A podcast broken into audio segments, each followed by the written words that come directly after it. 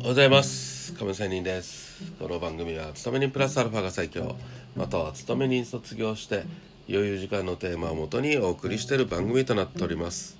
さて今日も FX の話をしたいと思います。テーマ勝ち癖をつけるという話です。ほんのちょっとした儲けでも買ったことには変わりはありません。価値を連続させることはまあ大事です。特に負けが続いた時まあ、この負の連鎖から自らを断ち切らなくてはなりません。そのためには勝つことが重要です。どんなに少額であってもまあコツコツ勝ちを連続させるいいことじゃないですか、まあ、病は気からという言葉があります。まあトレードに関してもねまさに負けは気からというところがありますね。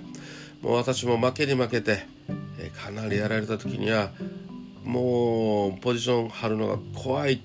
もうこれ以上ね資金はないよというところでもね。まあでもなそれやらなかったらもうそのまま撤退かということになると悔しさがにじみ出てね涙も出てくるぐらいああこれまでなんてバカなトレードばっかりしてきたんだということを本当に思い、ね、そして思い知らされることがありますね。はい。まあ、とにかく負けていても声を出して万丈三唱、ね、万歳三唱などするぐらいね自分の気持ちが奮い立つなら何でもやってみる価値はあると思います。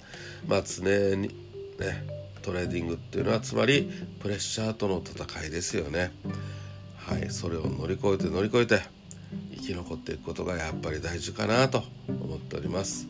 ということで、えー、今日は勝ち癖をつけるプレッシャーとの戦いという話をしてみました。